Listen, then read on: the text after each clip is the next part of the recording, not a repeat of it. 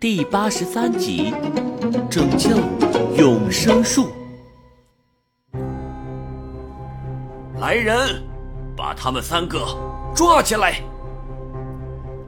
一声令下，立刻有八名火星人挥舞着发着银光的长矛，将迪迦、千岁和花泽围了起来。你们火星人可真小气呀！我们什么也没做就要抓我们，不就看了一眼你们的大树，还有你们刚才那个莫名其妙的仪式吗？不至于吧？你们三个从地球而来，绝对没安好心。而这里是我们穆利亚火星人的命脉，让你们知道了我们部族的弱点，我岂能放你们离开？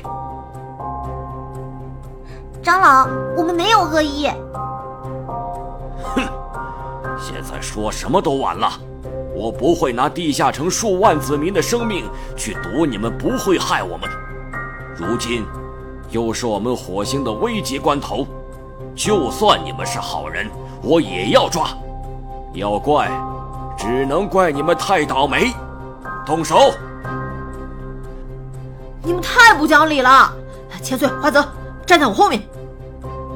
可话音刚落，花泽却扑通的朝着地上一跪。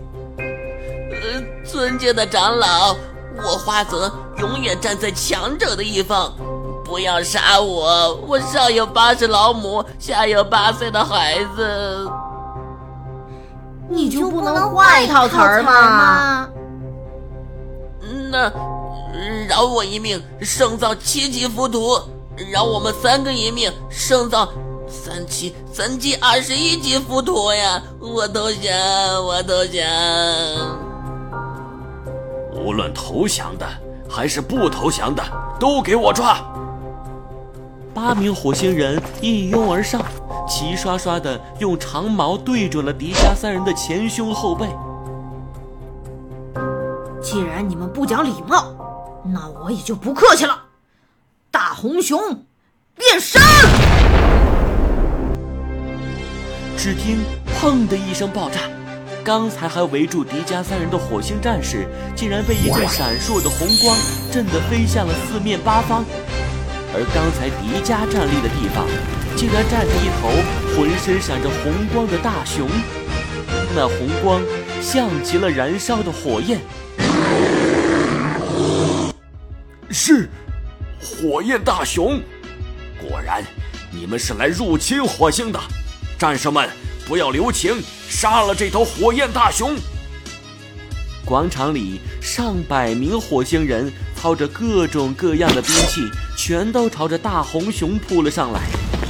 迪迦身下护着花泽和千岁，两个巨大的熊掌则抵挡着火星人的疯狂攻击。他不想伤害火星人，所以即便对方打来，他也只是夺下武器，将他们轻轻推开。一开始。他还是觉得能够应付，可这些火星人越打越多，丝毫没有停下的架势。可我不想伤害你们，你们见好就收吧。可是火星人们就像一群机器，丝毫没有停止的意思。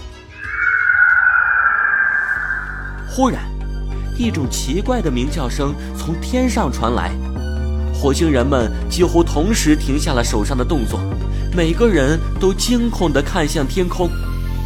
天上是永生树巨大的树冠，如今的树冠正在剧烈地颤抖着。